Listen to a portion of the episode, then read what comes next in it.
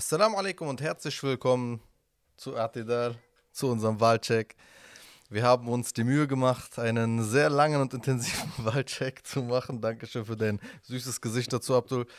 Ähm, äh, das Ganze im Schriftlichen und das findet ihr als Link in der Videobeschreibung. Und dieses Video ist das Video, wo wir darüber ein bisschen sprechen, das ein bisschen analysieren, einschätzen und uns Gedanken darüber machen, ein bisschen philosophieren und vielleicht auch die Frage beantworten, wen kann man denn nun wählen?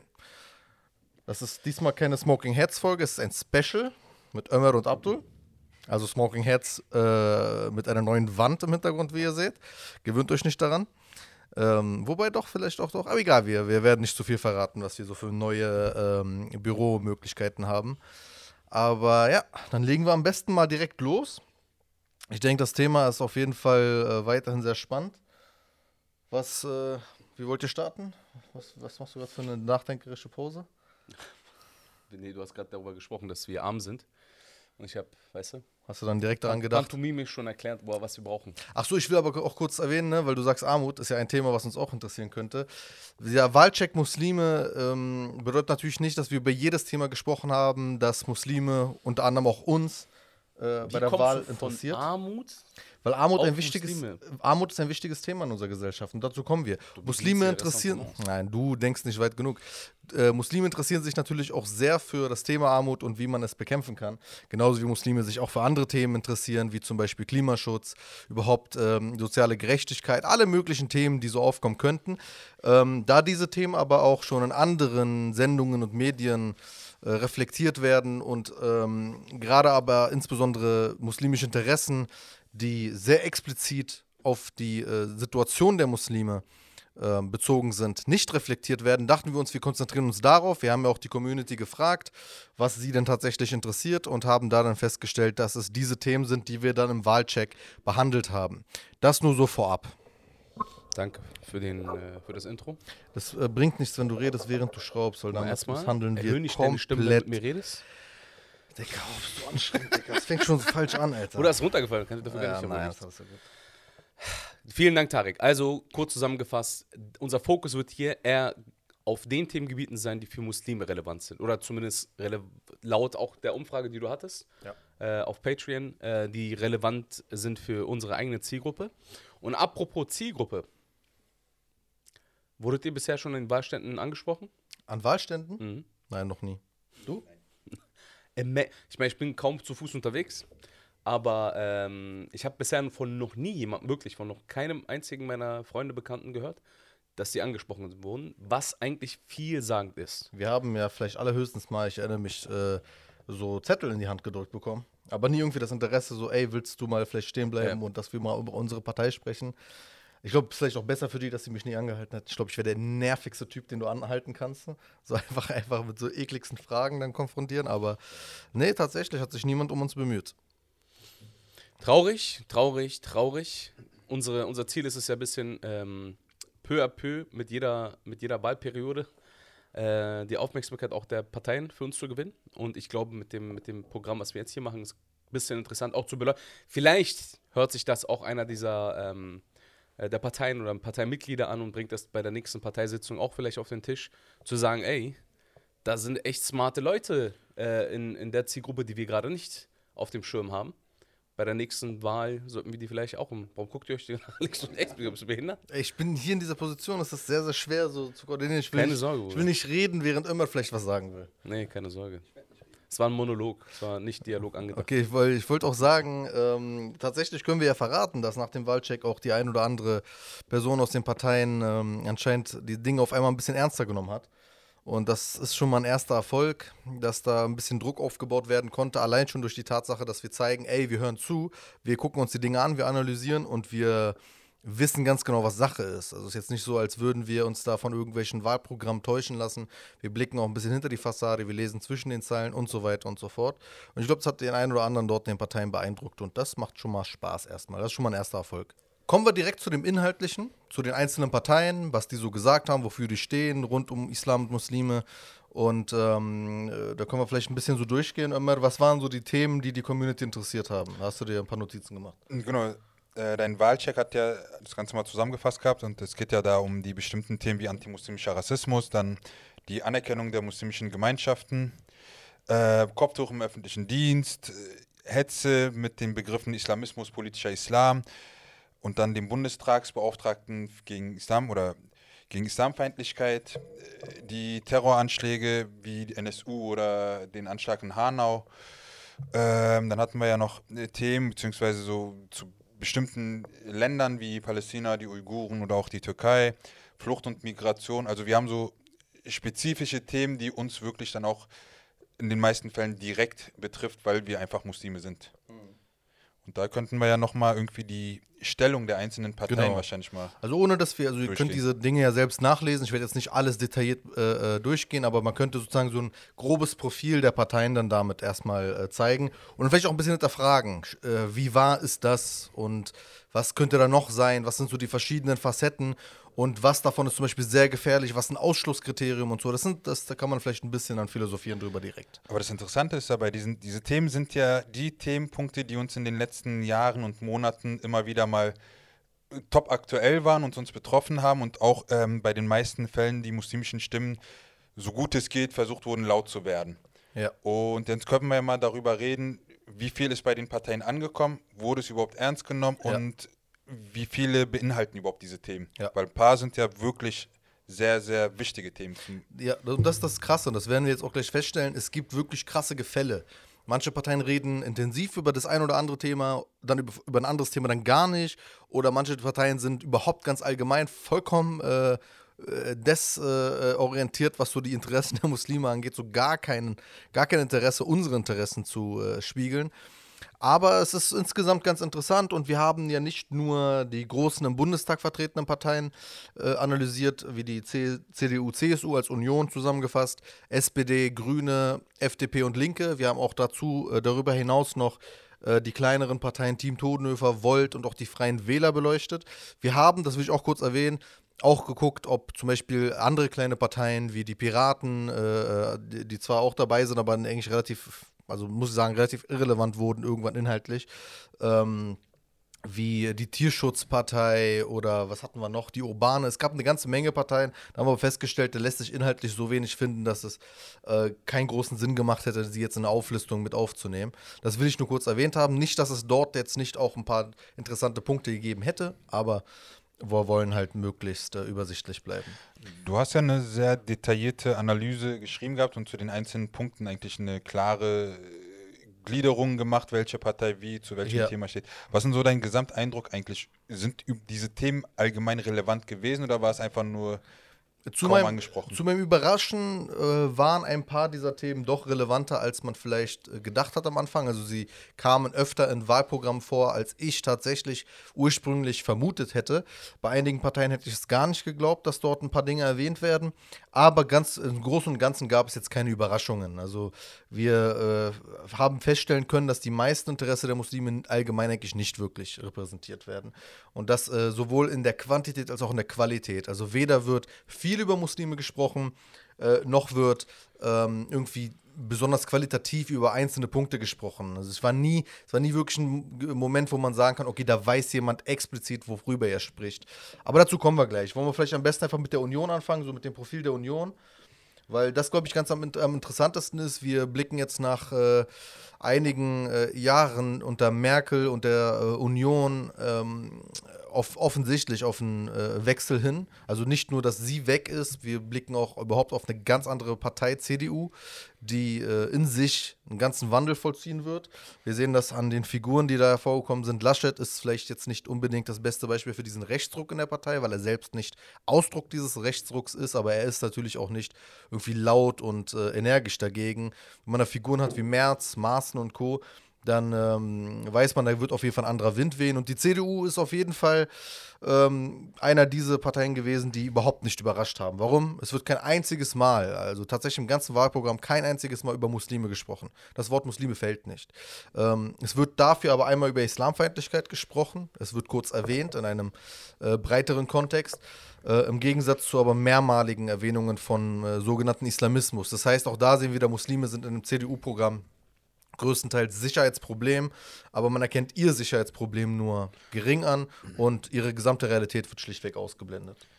Also die CDU ist ja die Partei, die, glaube ich, jetzt zurzeit am schwersten einzuschätzen ist, weil eben dieser große Wechsel, Ja, vor allem auch Punkt. mit der langjährigen Regierung unter Merkel und auch ihrem, ihrem Weg, den sie eingeschlagen hat, die Partei auch einfach sehr mittig zu positionieren, was ja auch innerhalb der Partei sehr umstritten war, vor allem in dieser rechten Fraktion. Ja. Und Laschet, der ja vom Profil her eigentlich so den Kurs Merkel übernehmen Ja, sollte, aber eben auch mit sehr, sehr starken rechten Namen in der Partei oder rechtsnahen Namen in der Partei und auch sein Umgang mit denen, also dass er nicht wirklich diese Macht innerhalb der Partei hat, um einfach eine klare Linie gegen den zu zeigen, Ja.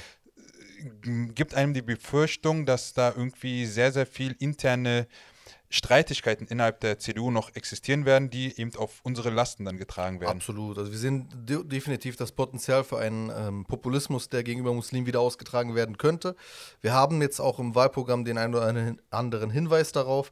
Und wir sehen auch von den Wahlversprechen, äh, im Wahlomat sind ja zwei Fragen äh, inkludiert gewesen, die explizit muslimische Interessen mit aufnehmen. Und zwar eine, unter anderem das, ähm, die Erlaubnis, das Kopftuch zu tragen im öffentlichen Dienst, ähm, als auch äh, die Frage nach der Anerkennung der muslimischen Religionsgemeinschaften.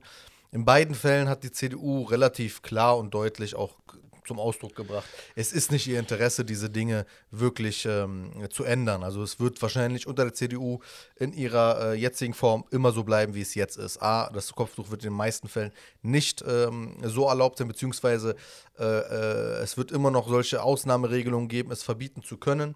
Und äh, die islamischen Religionsgemeinschaften werden nicht anerkannt unter der CDU. Das ist so das, was man ableiten kann. War die CDU bisher überhaupt für Muslime tatsächlich wählbar? Also hat sich die CDU in den letzten Wahlperioden überhaupt zu den Muslimen hinbewegt? Da kann vielleicht Ömer kurz. Also äh, vor als- allem unter äh, dem General, ehemaligen Generalsekretär Peter Tauber war es, gab es ja so eine große Bewegung innerhalb der Partei, was auch wieder sehr, sehr kritisiert wurde innerhalb der Partei, beziehungsweise in der, in der Wählerschaft, das C, also das, was für christlich steht, einfach zu öffnen und auch off, ähm, offen Muslime, Andersgläubige, Jüngere, Frauen, Bunte und so weiter, also einfach mehr für viel mehr Vielfalt stehen wollte. Den Versuch gab es. Der ist, glaube ich mal, gescheitert. Also man kann schon sagen, dass er gescheitert ist, weil eben dadurch dann auch in der Zeit auch die AfD einfach viel stärker wurde und die CDU dann auch ein bisschen geguckt hat. Also die CDU sagt ja von sich aus immer, dass sie die rechteste Partei oder beziehungsweise in der Politik sollte es keine rechtere Partei, im Bundestag keine rechtere Partei als die CDU geben. Also dass sie eigentlich der Schlussstrich sind, weil sie einfach Mitte-Rechts-Maximum sein wollen. Und da hat man gesehen, okay, die AfD hat sehr, sehr viel Druck gemacht, beziehungsweise auch einfach diese, diese Politik ähm, hinterfragt, ob die CDU sich in der Mitte positionieren kann. A, die eigenen Wähler waren nicht davon begeistert. Und B, hat dafür gesorgt, dass eben die AfD noch stärker wurde, weil sie einfach sich von der CDU nicht mehr vertreten gefühlt haben. Also es gab diesen Versuch, die ist gescheitert, die konnte auch nicht wirklich mit äh, handfesten Themen ähm, besetzt werden, die einfach Muslime angesprochen haben. Man muss da auch sagen, also CDU ist zum Beispiel für andere Religionsgemeinschaften durchaus interessant. Die CDU stellt sich äh, oft sehr deutlich hinter die Kirchen, ähm, auch ähm, manchmal auch sehr unmissverständlich hinter den Zentralrat der Juden. Also immer wieder ge äh, gegenüber Religionsgemeinschaften sehr äh, freundlich und auch sehr entgegenkommt, auch Politik aufbauend zu ihren Gunsten. Bei Muslimen ist das so ein exklusiver Fall von auf gar keinen Fall. So, bei Muslimen wird ihm nicht äh, auf, auf sie zugegangen. Das ist so ein, so ein Fall für sich leider. Ähm, die Ära Merkel hat einige Dinge ein bisschen bewegt. Das muss man sagen. Selbst das Innenministerium unter Seehofer hat einige Dinge gemacht, die, glaube ich, aber auch unter einem anderen Innenministerium äh, passiert wären, aber zumindest sind sie passiert. Diese Dinge halte ich aber jetzt auch erstmal für, für die Vergangenheit. Wenn du siehst, dass die CDU im Bundestag keinen einzigen äh, äh, Bundestagsabgeordneten hat, der sich zum Islam bekennt, und gleichzeitig auch unter den Kandidierenden der jetzigen Wahl, vielleicht, ich glaube, zwei Personen waren das, sich äh, öffentlich zum Islam bekennen, beziehungsweise dass man ein, öff ein öffentliches Bekenntnis zum Islam findet oder der Name muslimisch ist, dann stellt man fest, dass das so, das sind glaube ich 0,3 Prozent der Kandidierenden, dann ist da natürlich keine Repräsentanz von Muslimen äh, vorhanden und das lässt darauf schließen, dass sie auch nicht gewünscht ist, weil sonst wäre das ja ein bisschen anders. Aber was mich interessiert zum Beispiel bei der CDU, du hast ja die Wahlprogramme ein bisschen genauer dir angeschaut. Ja. Also es ist verständlich, dass, oder beziehungsweise es ist bekannt, dass die CDU Sicherheitspolitik sehr äh, hoch priorisiert. Also Ja. sehr wichtiges Thema. Ja. Und laut Medien und so weiter, auch in der Gesellschaft, ist ja irgendwie der Anschein, dass Islamismus ein, eines der großen Gefahren ist. Ja. Aber wie steht ähm, die CDU innerhalb dieses Sicherheitspolitik auch gegen rechten Terror oder die rechte Gefahr? Wird sie genauso stark erwähnt oder ist es immer noch irgendwie das größte Problem der Es- Islamismus? Also es wird, es wird quantitativ und qualitativ jeweils mehr über äh, den sogenannten Islamismus gesprochen als äh, über Rechtsextremismus. Und das zeigt natürlich auch erstmal. Also siehst du auch jetzt im Wahlkampf von Laschet. Äh, Laschet sagte kürzlich, ähm, äh, Terror sei wieder eine reale Gefahr, äh, nachdem es einen äh, vermeintlich islamistischen Anschlagsversuch gab auf eine Synagoge. Ähm, und diese Gefahr war ja auch schon davor real. Wir wissen, es gab einen Anschlag auf eine Synagoge vor zwei Jahren bereits. Also Halle ist ja allseits bekannt. Ähm, es gab Hanau. Und dann davon zu sprechen, dass eine Terrorgefahr wieder real ist, nur wenn sie ins Schema passt und man sozusagen ausblendet, dass es rechtsextrem Terror jetzt über eine gesamte Legislaturperiode sehr eindrücklich gab, immer wieder äh, Übergriffe auf Synagogen und Moscheen erkennst du. Du hast dort auf jeden Fall ein Problem innerhalb der Union, ähm, die rechte Gefahr zu erkennen. Und entweder ist es sozusagen nur plumper Populismus, zu sagen, man erkennt nur die eine, man, beziehungsweise man erwähnt nur eine Form von Terror, oder es ist Unwissenheit. Und beides wäre natürlich fatal. Ähm, aber um das auch direkt zu nehmen und überzuleiten, interessant, ähm, über, überzuleiten zur nächsten Partei, nämlich zur SPD, würde ich jetzt sagen. Es sei denn, bestehen noch Fragen, aber ich würde sagen zur SPD. Äh, die SPD erwähnt in ihrem Pro- Parteiprogramm kein einziges Mal den sehr fragwürdigen Begriff äh, Islamismus. Fragwürdig deshalb, weil er sich ja auf alles und jeden beziehen lässt. Wir haben das in den letzten Wochen gesehen. Man kann ähm, islamistisch genannt werden, wenn man äh, beispielsweise ganz normal erklärt, was der Dschihad äh, bedeutet, äh, im muslimischen Sinne, nämlich eine Anstrengung. Äh, eine Journalistin hat erklärt, das bedeutet für sie geduldig sein und ähm, äh, äh, fleißig sein und ähnliches. Und dann wurde erklärt, ja, damit verharmlosest du den Terror. Das heißt, islamistisch kannst du sein, wenn du irgendwie im Verdacht stehst, Islam politisch äh, zu de definieren und wenn du gleichzeitig Terrorist bist. Auch Terroristen werden islamistisch genannt. Und deshalb ist der Begriff fragwürdig, weil er sich auf alles und jeden anwenden lässt. Und die SPD benutzt ihn kein einziges Mal. Äh, spricht dafür auch nur ein einziges Mal von Islamfeindlichkeit, spricht auch kein einziges Mal von Muslim. Man muss aber da sagen, das SPD-Parteiprogramm ist sehr viel simpler als andere Parteiprogramme gewesen in diesem Wahlkampf. Da sind nicht wirklich großartige Abschnitte, das ist, liest sich wie ein Fließtext, ohne viel inhaltlichen Tiefgang. Ähm, aber das lässt sich zumindest schon mal hervorheben. Apropos Begrifflichkeiten, ähm, der Begriff Islamismus wurde ja schon seit Jahrzehnten versucht irgendwie zu implementieren, so in die Köpfe, einfach als Terror, als Synonym für Ja. einfach Angst und Tod. Ja. Ich glaube, der Begriff ähm, politischer Islam ist ja jetzt erst innerhalb dieser Wahlperiode so oder Legislaturperiode entstanden. Wie stark wird der jetzt gerade eingebaut, auch als Synonym beziehungsweise als so diesen Wegbegleiter in diesen Islamismus? Ich weiß nicht, ob man das sagen soll, glücklicherweise oder bedauerlicherweise, keine Ahnung. Ähm, es ist in dem Wahlprogramm nicht wirklich äh, äh, präsent. Es ist jetzt nicht so, als wär, hätte der Begriff in der Politik so viel Einzug bekommen. Entweder ist das ein Glück, weil er sozusagen, man sieht in der Szene der, der organisierten Islamkritik, wird dieser Begriff äh, genutzt, nachdem man so ein bisschen anerkannt hat, Islamismus wird immer öfter kritisiert, benutzt man jetzt politischer Islam sehr oft. Vor allem lässt sich das noch einfacher auf alles und jeden beziehen. Ähm, wird aber in der Politik nicht so häufig Weil es verwendet. gab ja, in der, also jetzt auch vor ähm, dem Wahlprogramm bzw. dem Wahlkampf gab es ja immer wieder mal ein paar Politiker, die irgendwie versucht haben, politischen Islam als genauso gefährlich wie Islamismus und Terrorismus und so weiter gleichzusetzen. Ja. Das hat aber jetzt sich nicht in den Wahlprogrammen wiedergefunden, oder? Nee, also wir können bei der, wenn, wenn wir schon bei der SPD sind, wir wissen, dass das bei der CDU sehr häufig vorkam. Wir- versuchen jetzt weiterzugehen zur SPD. Äh, da hat Kevin Kühnert ja einen sehr fragwürdigen Vorstoß mal äh, geleistet im Spiegel, wenn ich mich nicht irre, indem er dann versucht hat zu äh, debattieren und diskutieren, warum Islamismus bzw. politischer Islam ernster genommen werden müsste, warum die Linke, also überhaupt linke Parteien äh, und linke Politik in Deutschland endlich diese Gefahr erkennen müsste, wo man sich dann gefragt hat, in welcher Welt lebst du eigentlich, dass du denkst, das wäre kein Thema. Es ist ein omnipräsentes Thema. Ständig wird darüber geredet, ständig sind Muslime irgendwie im Fokus, ständig sind Muslime in Rechtfertigungsdruck. Ähm, du hattest das dann öfter, aber in diesem Wahlkampf war es für die meisten Parteien kein Thema. Das muss man auch kurz erwähnt haben. Also der Wahlkampf von davor, wenn man sich zurückerinnert, wo die AfD auch äh, ihren Impact zum ersten Mal so richtig stark hatte, war anders gefärbt. In diesem Wahlkampf, ich glaube auch ein bisschen geprägt dadurch, dass du eine echte Problematik hast in Form einer Pandemie, gab es dieses, ähm, diese Scheindebatte um alle möglichen Islamdebatten halt. Diesmal nicht wirklich. Ähm, das siehst du dann aber auch, wie gesagt, darin, dass die SPD, die jetzt sehr viel auf dieses ähm, Wir-Gefühl setzt, aber auch Muslime dann nicht wirklich in dieses Wir-Gefühl großartig mit einschließt. Also es gibt kein, keine Beschäftigung im SPD-Wahlprogramm damit Muslime irgendwie hervorzuheben als eine Gruppe, die entweder sehr, sehr viel mit äh, Hass äh, zu kämpfen hatte. Ich meine, wir wissen, wir kennen die Statistiken. Die Statistiken sind sehr schlecht, wenn man sieht, wie äh, Muslime. Was denn? Nichts. Findest du süß, wie ich spreche, Digga? Ich finde immer süß.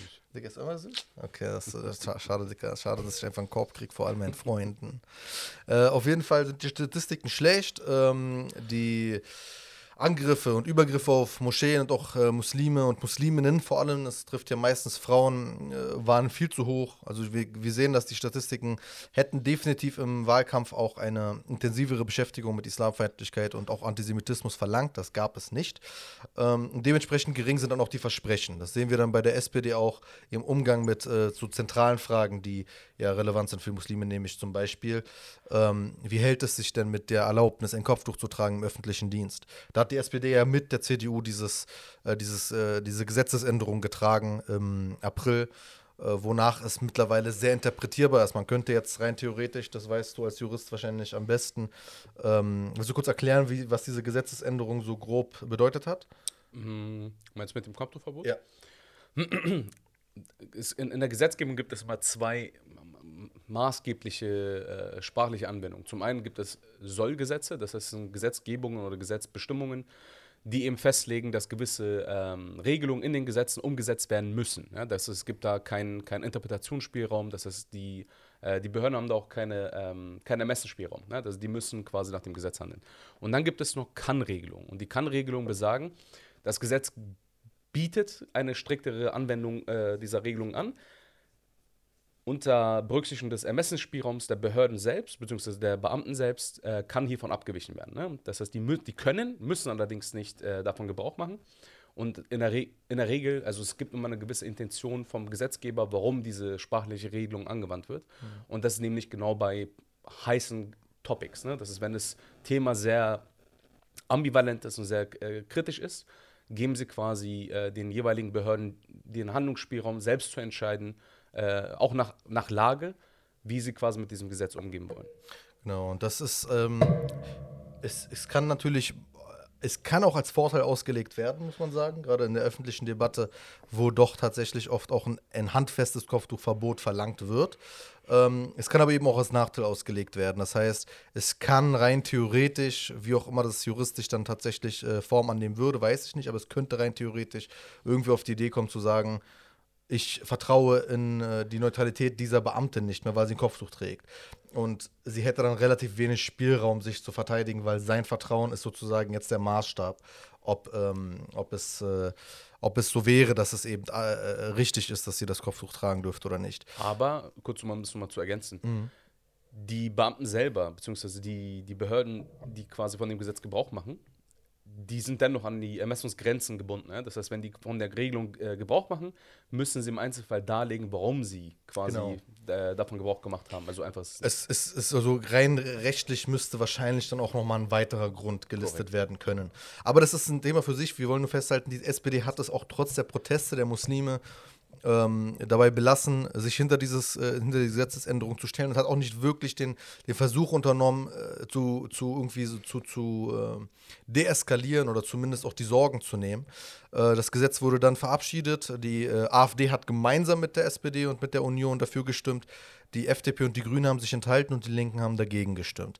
Ähm, kurz um das abzuhaken, auch was die Anerkennung der muslimischen Religionsgemeinschaften geht, müssen wir bei der SPD feststellen, dass sie ähm, eine, etwas kreative Art zu antworten hatte. Sie hat nicht klar gesagt, dass sie die muslimischen Religionsgemeinschaften als Körperschaft des öffentlichen Rechts anerkennen möchte. Das wäre sozusagen die Gleichberechtigung mit den Kirchen in Deutschland, ähm, sondern hat wieder die äh, Stichworte erwähnt, Staatsverträge und ähm, Förderungen was auch Möglichkeiten sind, sozusagen vom Staat auch eine Art von Anerkennung zu kriegen. Aber es ist nicht die tatsächliche juristische Anerkennung, die andere Religionsgemeinschaften in unserem Land hätten. Das heißt, die Muslime wären weiterhin eigentlich eine Religionsgruppe zweiter Klasse. Und das ist sozusagen eine der Kernforderungen der Muslime zu sagen, ähm, man möchte als Religionsgemeinschaft, als Körperschaft im öffentlichen Recht anerkannt werden. Das hat dann viele Vorteile, vor allem was soziale Arbeit angeht, was ähm, humanitäre Dienste angeht, äh, was steuerrechtliche Geschichten angeht. Das äh, könnte man dann im Detail nochmal alles durchgehen, aber nur um das festzuhalten, auch die SPD reagiert da relativ kreativ, erwähnt aber zumindest auch die Möglichkeit, dass Körperschaft im öffentlichen Recht als Anerkennung ähm, auch äh, eine Option wäre. Ähm, man kann da inhaltlich, glaube ich, insgesamt so abschließend zu der SPD sagen, die SPD tritt auf jeden Fall nicht mit einer Politik auf, die antimuslimisch ist, das muss man erwähnt haben. Also im Gegensatz zu der CDU äh, haut sie nicht auf einige antimuslimische Populismen oder Narrative mit drauf, ähm, aber sie bietet Muslimen jetzt auch nicht wirklich viel im Wahlversprechen. Und das ist so. Ähm, typisch SPD. Äh, ja, es ist, genau, man muss sagen, es ist typ, auch vor allem typisch Regierungspartei.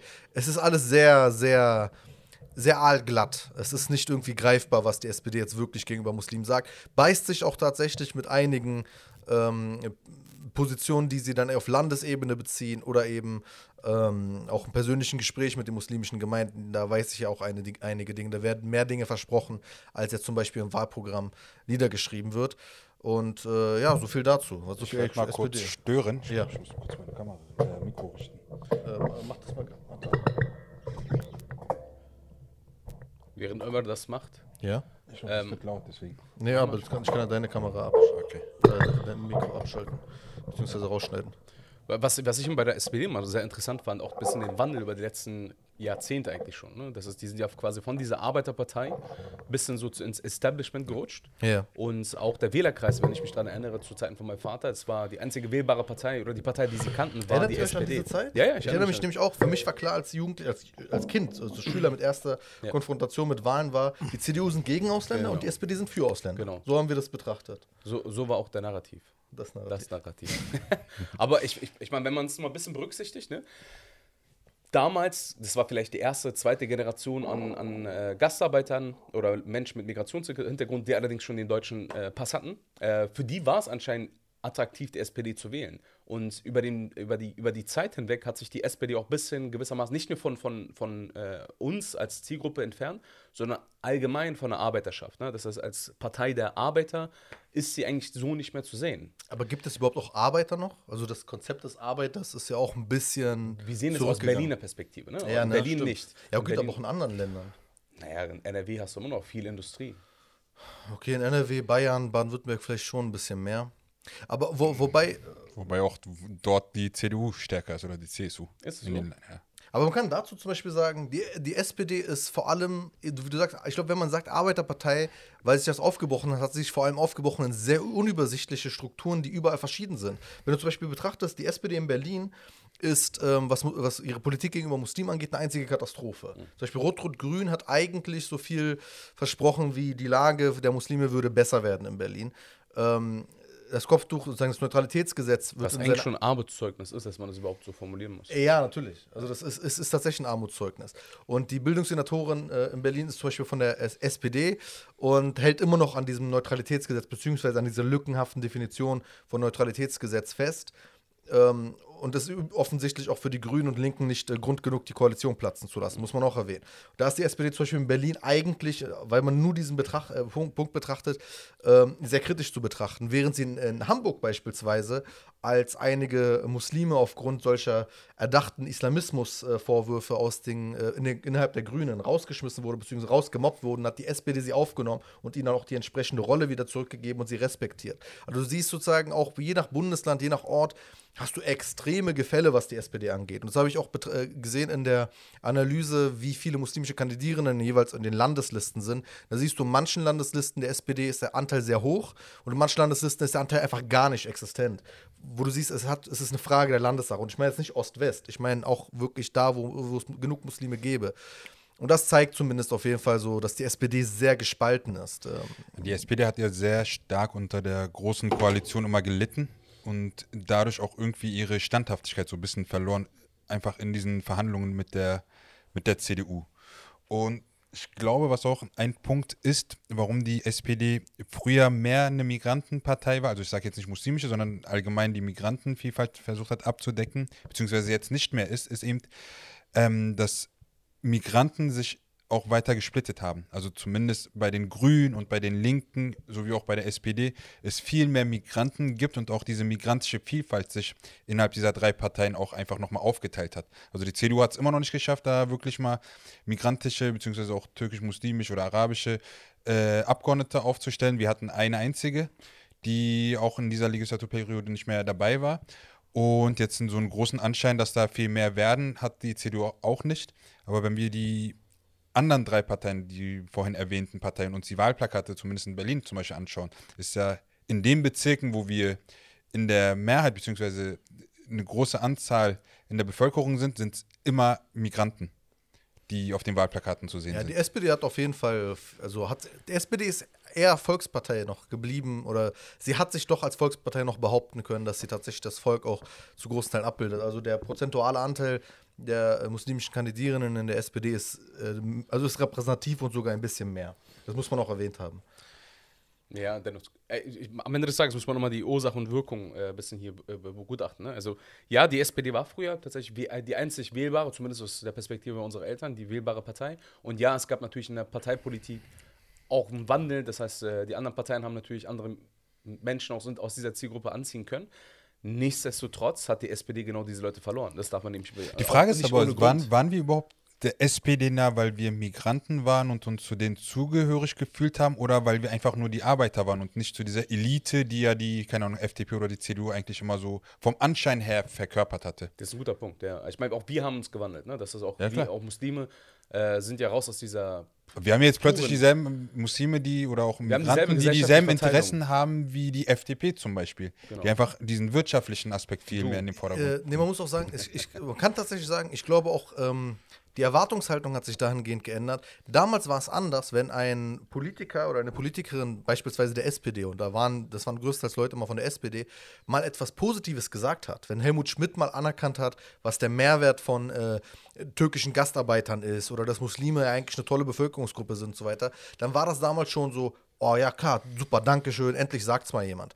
Jetzt Voll habe ich zum- einfach. ja, sehr einfach. Aber Was ist noch okay. einfacher gewirkt hat, war ja die doppelte Staatsbürgerschaft. Ja. Ja, Immer genau. zu sagen, hey, ihr werdet die bekommen, aber ihr bekommt sie nicht. Ja, man muss auch sagen, natürlich, warum? Weil die CDU damals auch einen sehr populistischen, rechtspopulistischen äh, Kampf gegen die doppelte Staatsbürgerschaft genutzt hat. Vor allem Hessen ist ja mal so ein groß, großes Beispiel. Roland Koch, Volker Bouffier etc. Ähm, hat die SPD natürlich einfach nur, nur gegen positioniert und wir waren schon dankbar dafür. Ich habe jetzt zum Beispiel vor kurzem eine, äh, nicht vor kurzem, es war in diesem Wahlkampf zumindest, Saskia Esken als eine der aktuellen äh, Vorsitzenden der SPD. An sich auch eine interessante Persönlichkeit und ich würde ihr auch keine äh, Ressentiments gegenüber Muslimen nachsagen. Also gar nicht. Ähm, aber es war interessant und das, das ist wirklich faszinierend. Sie wurde gefragt, warum im SPD-Wahlprogramm Islamfeindlichkeit erwähnt wird Ja. und dann auch Isla Antisemitismus und so weiter und so fort, aber nicht Islamismus. Und sie gering, geriet extrem so ins, ins, ins äh, Stocken und sie wusste gar nicht, wie sie darauf antworten muss. Und irgendwann war ihre Antwort sinngemäß: Ja, das macht doch eh keinen Sinn, das zu sagen, weil Islamismus, das ist doch eine Terrorgruppe. Das war ihre Aussage. Wo du siehst, sie hat gar keine Ahnung. Also sie hat wirklich mit dem, sie hat von dem Thema keine Ahnung. Was, was nicht so fatal ist, weil fast keiner hat Ahnung, muss man auch einfach mal sagen. Die meiste Politik ist, wenn sie an, wenn, wenn Politiker oder Politikerinnen den Mund aufmachen über Islam reden, kann sich eigentlich zurücklehnen und sagen, äh, also ich, ich versuche mich in Geduld so, ich übe mich in Geduld und Ruhe. Aber es ist faszinierend, dass sie, also erstens ist es eine wirklich fatale Aussage, weil du weißt, wie Islamismus als Begriff genutzt wird. Wenn sie sagt, es ist eine Terrorgruppe, dann denkst du dir, okay, will ich, dass die Regierungsparteivorsitzende von der SPD so etwas sagt, so, so keine Ahnung hat. Aber jetzt ist ja eben meine Erwartungshaltung mittlerweile höher zu sagen, das reicht mir nicht, dass du keine Ahnung hast. Also es reicht mir auch nicht, dass du sagst, ich bin gegen Islamfeindlichkeit, weil wenn du danach so etwas sagst, dann denke ich mir, ah, ich glaube, du verstehst grundsätzliche äh, Phänomene in Deutschland nicht. Und das ist, glaube ich, dieser Unterschied. Weißt du, damals hätte mir gereicht zu sagen, Islam gehört zu Deutschland. Und ihr müsst überlegen, das hat uns auch damals voll so, oh, Christian Wulff hat gesagt, Islam gehört zu Deutschland. Was damals eine Leistung war, keine Frage. Aber mittlerweile sagt das ein Lokalpolitiker und du denkst dir, ja, hat schon jeder abgehakt. Ich habe höhere Erwartungen mittlerweile. Und die SPD äh, scheitert so ein bisschen daran, das ähm, zu erfüllen, gerade im aktuellen Wahlkampf. Und das, ich glaube, das muss sie erkennen. Das muss die SPD definitiv erkennen, gerade auch um dein ähm, Resümee sozusagen, was sich geändert hat, ähm, ernst zu nehmen. Vielleicht sollten wir dann auch direkt übergehen zu den Grünen, oder, oder glaubst du, SPD ist noch ein Thema? Nö, ich glaube, so die Probleme, die die SPD auch unabhängig jetzt von dem Themenpunkt Muslime hat, ist eigentlich auch klar, dass sie einfach keine richtige Spitze hatten, die die Partei mal so wirklich in den Vordermann gebracht hat. Und jetzt mit Olaf Scholz scheint es zumindest medial auch irgendwie noch erlaubt zu sein, dass er mal so die SPD in eine bestimmte Richtung führen kann. Welche es sein wird, werden wir, glaube ich, alle. Ey, die In Scholz, naher hat von Zukunft. Scholz nichts mitbekommen, ne? Es gab ja den Ja, Scholz-Effekt. Das ist ja sein Punkt. Das ist ja, er ist ja einfach die Fortführung von Merkel. Er sagt nicht wirklich irgendwas. Er ist einfach diese, diese, diese, das deutsche Understatement einfach so. Er zieht einfach so nebenbei vorbei, während Laschet sich zum Clown macht und Baerbock einfach nicht Ja, aber zumindest wird er, zumindest So, wird er medial halt nicht so krass angegriffen wie. Also, der, also wir können uns ja gestehen, der Wahlkampf dieses Jahr ist irgendwie der lächerlichste, den wir, den ich jemals mitverfolgt peinlich habe. ist- Der ist sehr, sehr emotional und personenbezogen und null inhaltlich auseinanderzunehmen, sondern auf irgendwie die banalsten Skandale hoffen und die merkwürdigsten Aber die- Sachen rauskramen. Die Medien, also insbesondere der Axel Springer Verlag spielt hier eine ganz, ganz zentrale Rolle, insbesondere im Zusammenhang mit, äh, Ja. mit, mit der CDU im Allgemeinen, dass, dass sie quasi so hofiert werden. Oder aber auch insbesondere beim Angriff gegen äh, Baerbock. Ja. Also so komplett auf Personen bezogen und Ja. wer kriegt. Und Da da ja, hat halt dieses amerikanische Modell bisschen hier gerade zu machen, weißt du? Das ist auf diese. diese Hat irgendwie wirklich den Anschein. Ja, so. Aber, aber beide. Also Leute vergessen auch oft, auch Laschet, also so sehr man auch wirklich feststellen kann, objektiv, er hat sich zum Clown gemacht, wurde aber auch so oft wirklich sehr ungerecht ihm gegenüber berichtet, weil du könntest einiges auch ähnlich über andere Kandidierenden sagen. Aber natürlich ist so, du siehst so diese, diese Schlammschlacht und auch die, die Leute kamen, also Laschets ähm, äh, Wahlkampfkoordinatorin, glaube ich, ist ihre Position, ich will mich nicht darauf festlegen, ist eine ehemalige Bildmitarbeiterin. Ach, echt? Ja, das ist so, das ist halt die, das Phänomen so. Das ist so das, womit äh, die Leute mittlerweile ihre Strategien fahren, nämlich mit plumpen Populismus, mit, aus Medienperspektive halt. Also auch nicht mehr politischen Populismus, sondern medialen Populismus. Und das macht alles so ein bisschen lächerlich, also wirklich eklig lächerlich. so. Ich bin wir- froh, wenn es vorbei ist. Genau, also wir können ja dann auch, glaube ich, so jetzt mal wirklich rüber zu den Grünen Ja, die gehen. Grünen. Auch die Angriffe gegenüber Baerbock sind ja so sehr, sehr, Ja. fast schon so Kindergartenniveau. Das, Ja. ist, das ist das Interessante. Eigentlich ist die Grüne für mich keine Partei, die ich wählen würde. Ja? Ja. Aber dadurch, dass sie Baerbock so krass angreifen, ich weiß, jedes Mal, wenn die Bildzeitung irgendjemanden angreift, weiß ich, diese Person ist, hat irgendwas Interessantes an sich. Ja. Ja. Das heißt, die muss eher in unserem Interesse sein, weil sonst würde der Axel Springer Verlag den nicht angreifen.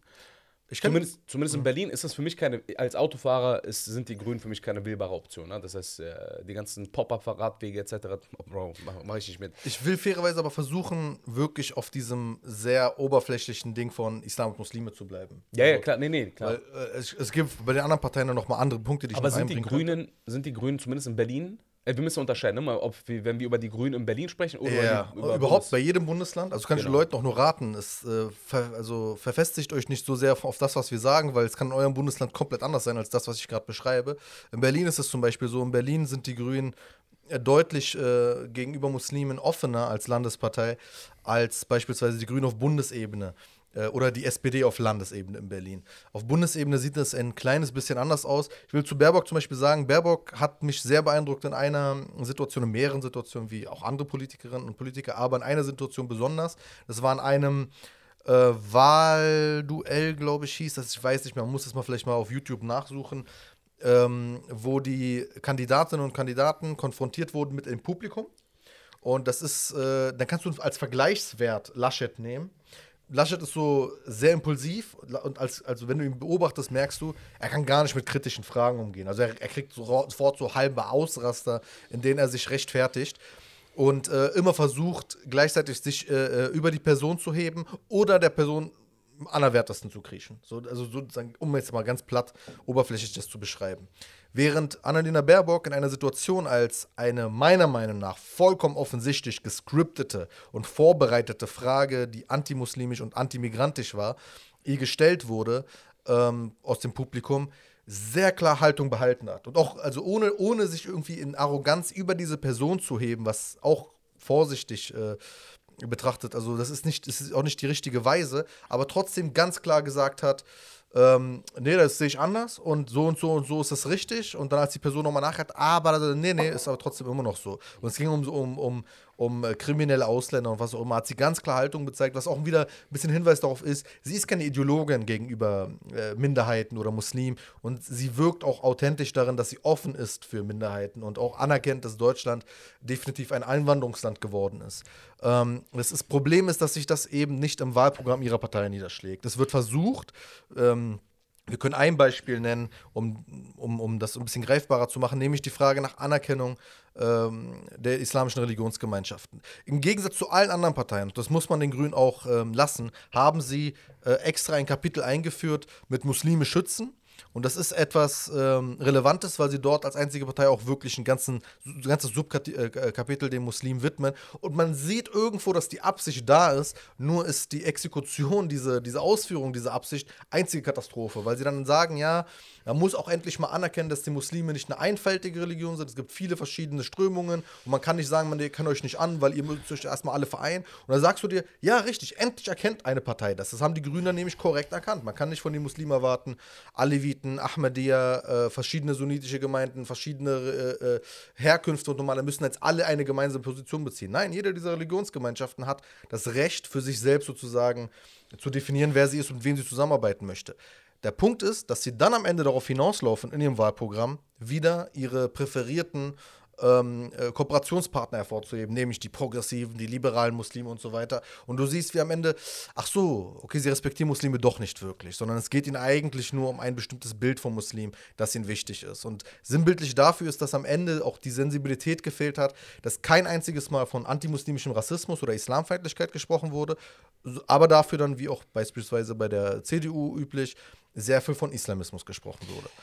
Die Sache ist ja, je weiter wir nach links gehen, desto mehr gibt es den Anschein, Muslime werden mehr anerkannt.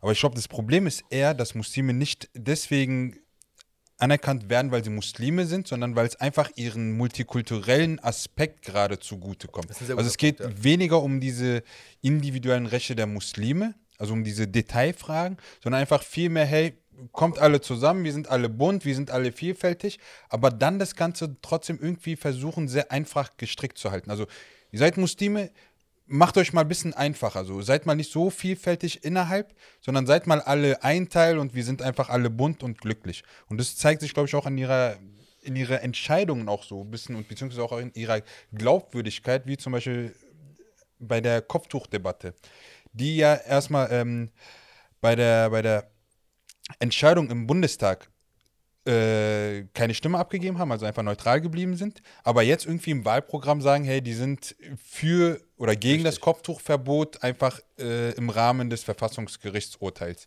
Aber die Sache ist ja dann halt, äh, so, warum wart ihr dann nicht einfach dann dagegen? Ihr hättet eh nichts entscheiden können, aber ihr hättet eine Symbolwirkung gehabt, zu sagen, hey, ja. ihr steht wirklich für diese individuellen Muslime. Sie stehen auch gar nicht dafür ein. Man muss sagen, es ist gar kein Wahlkampfthema.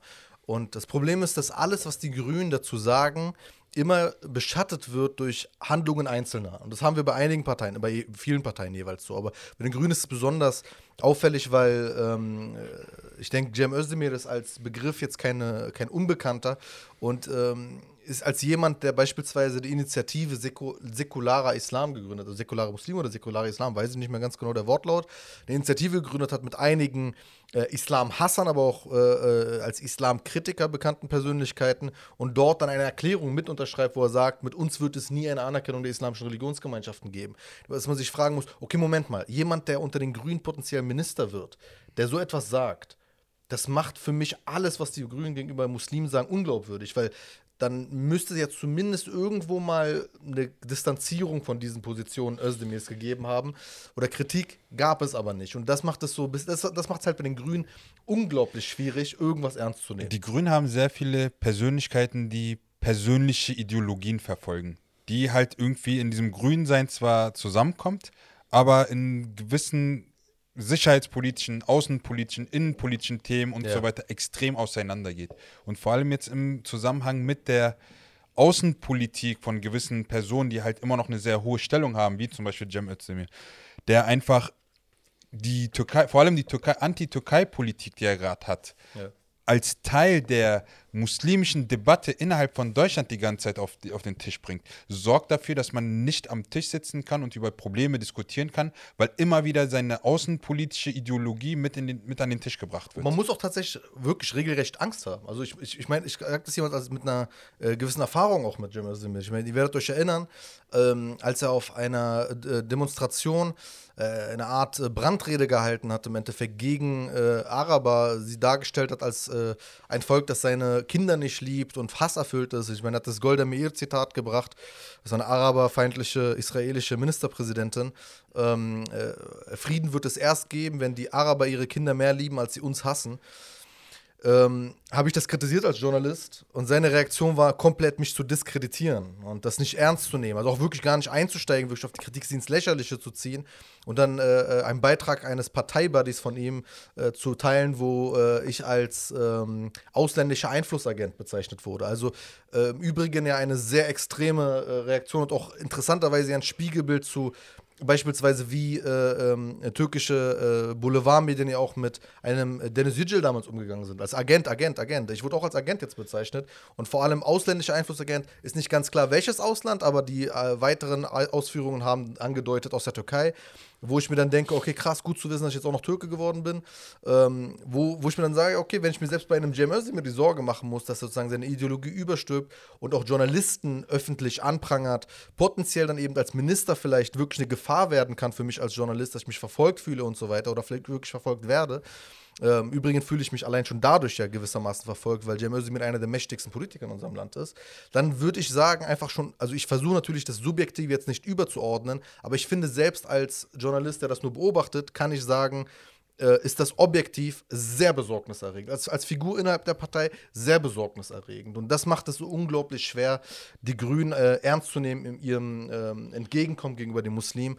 Auch schlichtweg, weil sie, was die Kandidatinnen und Kandidaten angeht, äh, eine gewisse Färbung einnehmen und gar nicht so sehr wirklich für die muslimischen Interessen einstehen im Wahlkampf. Das Problem oder das Paradoxe ist ja, wir als Opfer von Rassismus sind ja irgendwie im Kampf deren Rassismus die Feinde. So, das ist so ein bisschen dieses Merkwürdige. Also, Wir ihr, sind Täter. Genau, ihr Kampf gegen, oder beziehungsweise ihr, ihr, ihre Haltung gegen Rassismus sorgt dafür, dass sie auch noch rassistisch gegenüber uns sind. Also die, die, die als. Grünen oder wer, Die Grünen, also zum Beispiel ja. hier Jam Özdemirs ähm, ah, okay. Zitat zum Beispiel. Einfach, ja. er will ja gegen Rassismus ein klares Statement setzen, was da wichtig ist, weil wofür eigentlich die Grünen auch so ganz groß stehen. Aber wenn sie nicht bemerken, wie rassistisch sie in, dem, in diesem Kampf gegen Rassismus gegenüber Arabern und Muslime und auch äh, sehr oft gegen Türken sind und das nicht mal bemerken und dann auch schon sich fast schon die AfD rechts über, versuchen zu überholen, ist dann irgendwie so, wo man dann sagt, Alter, wenn nicht mal ihr im Kampf gegen Rassismus hinter uns steht, warum sollen wir euch dann wählen? So, in welchen Punkten steht ihr dann irgendwie zu uns? Ja, das, das, also, dass man sowohl als Community, aber dann eben doch potenziell als Einzelperson wirklich gefährdet ist durch solche Ideologen, ist besorgniserregend. Es sind zwar einzelne Personen, aber die Partei steht dann nicht dagegen an. Ja. Das ist das Problem. Sie sind ja. einfach still. Wurde Cem Özdemir gemaßregelt? Nein. Nach diesem Tarek Es gab keine einzige Tarek Gates Skandal. Tarek, Tarek es gab keine einzige öffentliche Äußerung. Ich weiß, dass es intern ein bisschen Druck gab, äh, aber nichts ernst zu nehmen ist. Also nichts, wovon ich weiß, dass es wirklich an höhere Kreise gelangt ist. Dementsprechend ist das auch meiner Meinung nach halt besorgniserregend. Dass es nicht mehr, dass das nicht mal diese Selbstkritik gab innerhalb der Partei. Und das ist das Mindeste, was ich zumindest erwarten kann, ist sagen, okay, es kann, vielleicht mag der Typ mich auch einfach nicht. Also vielleicht ist auch wirklich in seinem Kopf, ist er wirklich der Meinung, ich bin ein Agent. Dann, dann, dann muss er sich einen Therapeuten suchen. Aber der, der Punkt ist, dann würde ich zumindest noch sagen, okay, der hat ein Rad ab, so der, der, der, der weiß nicht, was Sache ist.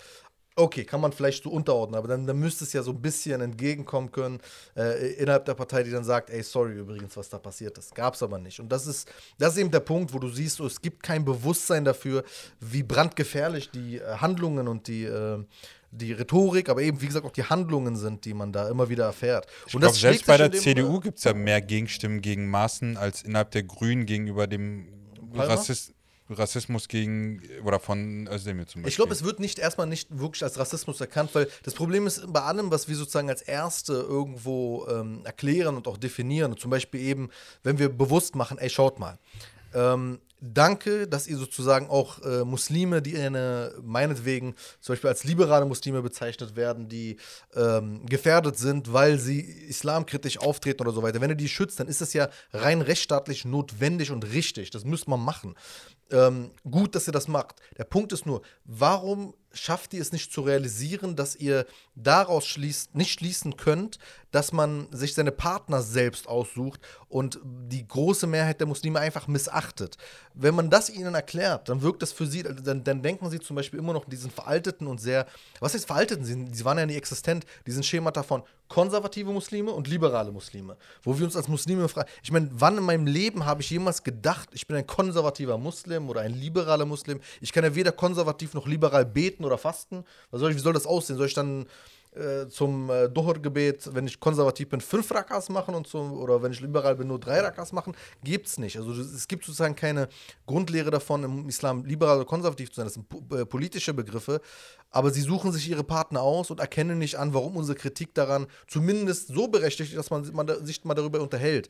Und diese äh, Ignoranz der muslimischen Interessen, der muslimischen Position, ähm, Macht es auf jeden Fall schwer. Aber bevor wir jetzt äh, das uns die ganze Zeit wiederholen, wollen wir zur nächsten Partei übergehen? Wir können jetzt mal zu den Linken gehen. Zu den Linken oder FDP? Ja, weil wir schon links sind, lass weiter links gehen. Weil wir links sind? Ja. Okay, ähm, gut, sehr gut, weil Linken ein ähnliches Problem haben wie die Grünen und die SPD darin. Sie sind grundsätzlich, wir haben jetzt bis jetzt nur die CDU erwähnt, grundsätzlich interessierter als zum Beispiel die CDU äh, auf Muslime zuzugehen. Und man muss sagen, das linke Wahlprogramm ist das einzige Wahlprogramm, das Muslimen bedingungslose Zugeständnisse macht, also gar nicht erst auf die Idee kommt zu sagen, äh, wir fordern für Muslime Anerkennung, aber insbesondere für unsere liberalen Freunde, sondern einfach ganz genau sagt, Anerkennung, äh, äh, Recht auf Tragen, was auch immer man will, keine Berufsverbote, keine äh, Kleidungsvorschriften und so weiter und so fort. Ähm, nur ist es auch im Wahlkampf jetzt nicht wirklich Thema. Und das ist auch sehr interessant, weil die Linke zum Beispiel, was die Umfragewerte und die Wahlergebnisse der letzten Zeit anging, sich äh, große Sorgen machen muss, überhaupt noch relevant zu sein.